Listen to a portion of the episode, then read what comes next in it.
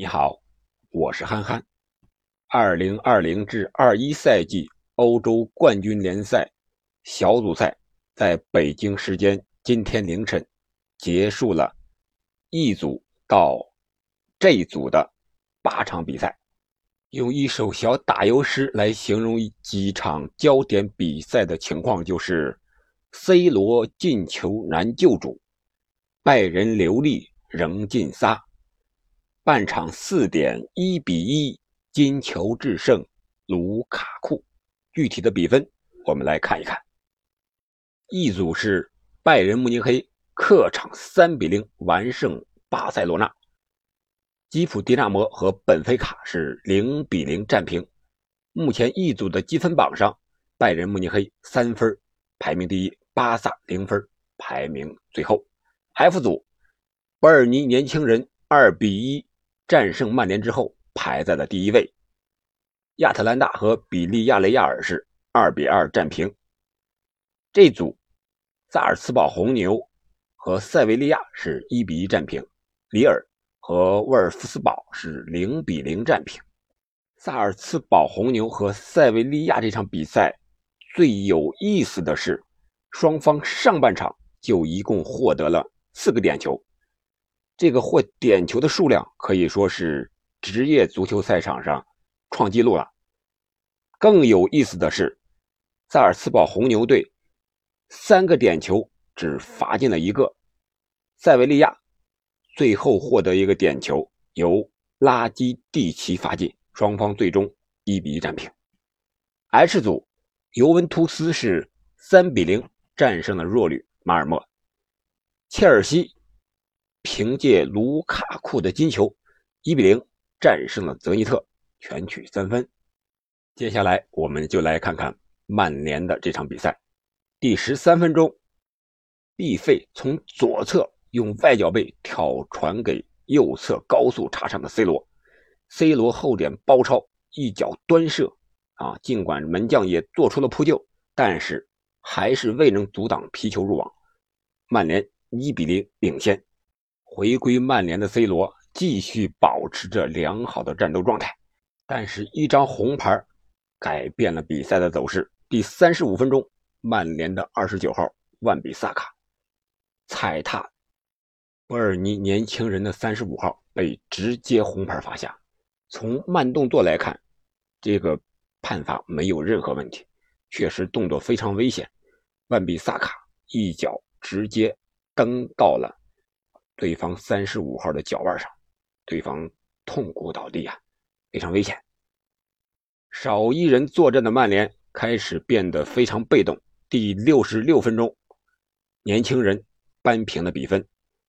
第九十五分钟，替补 C 罗出场的林加德在防守中回传门将力量小了，被埋伏在禁区前沿的年轻人队员断球之后。一脚绝杀，这场输球也是曼联自2012年12月以来首次在欧冠小组赛中输给从资格赛晋级的球队，同时也是索尔斯克亚带领曼联队在十一场欧冠比赛中输掉的第七场。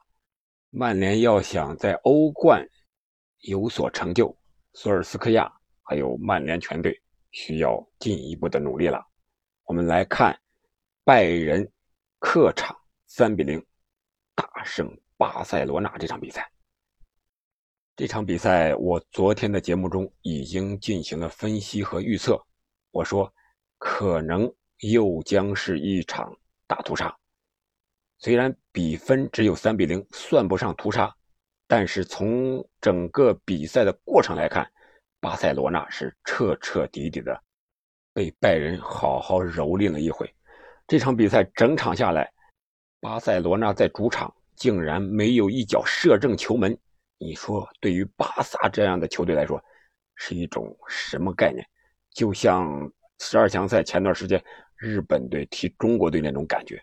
你想一想吧。本场比赛，拜仁继续沿用着四二三幺，他们最熟悉的这种战术打法，前场的高压逼抢，抢的。巴塞罗那是没有任何的还手之力，虽然明面上巴塞罗那是三五二的一个阵型，但实际上巴萨的站位多数的时候都成了五三二五后卫的一个防守的阵型了，反击点没有啊。比赛的僵局还是那位关键先生托马斯·穆勒打破的。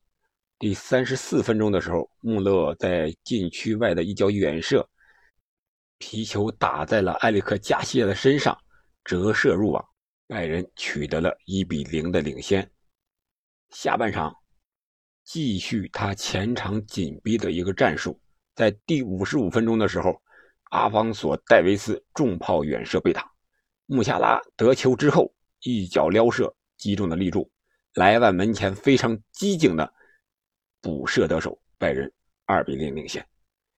第八十四分钟，又是一次前场的抢断，科曼和戴维斯合力抢断后送出精准的斜塞球，格纳布里前插推射击中门柱，莱万又是莱万在禁区之内得球之后晃过防守队员。补射破门，将比分锁定了三比零。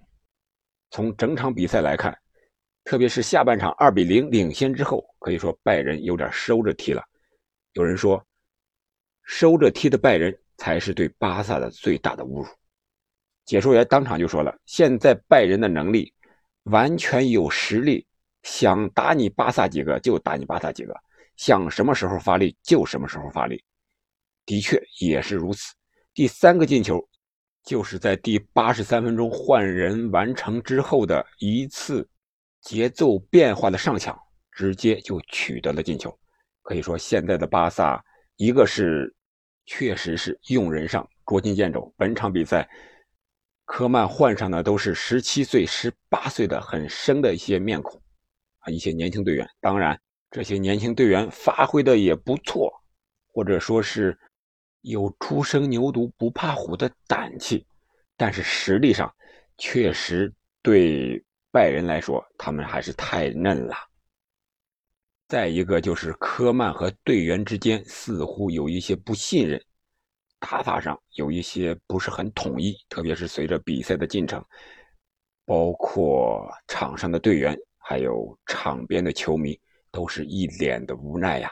面对拜仁这样的霸主。真是拿不出任何的对策来，只能是俯首称臣了。通过本场比赛，我们也可以看出，拜仁慕尼黑仍然是本赛季欧冠的最大热门。本轮的回顾我们就到这里，明天凌晨还有皇马对国米、利物浦对 AC 米兰两队强强对决，我们重点到时候再来看一看这两场比赛吧。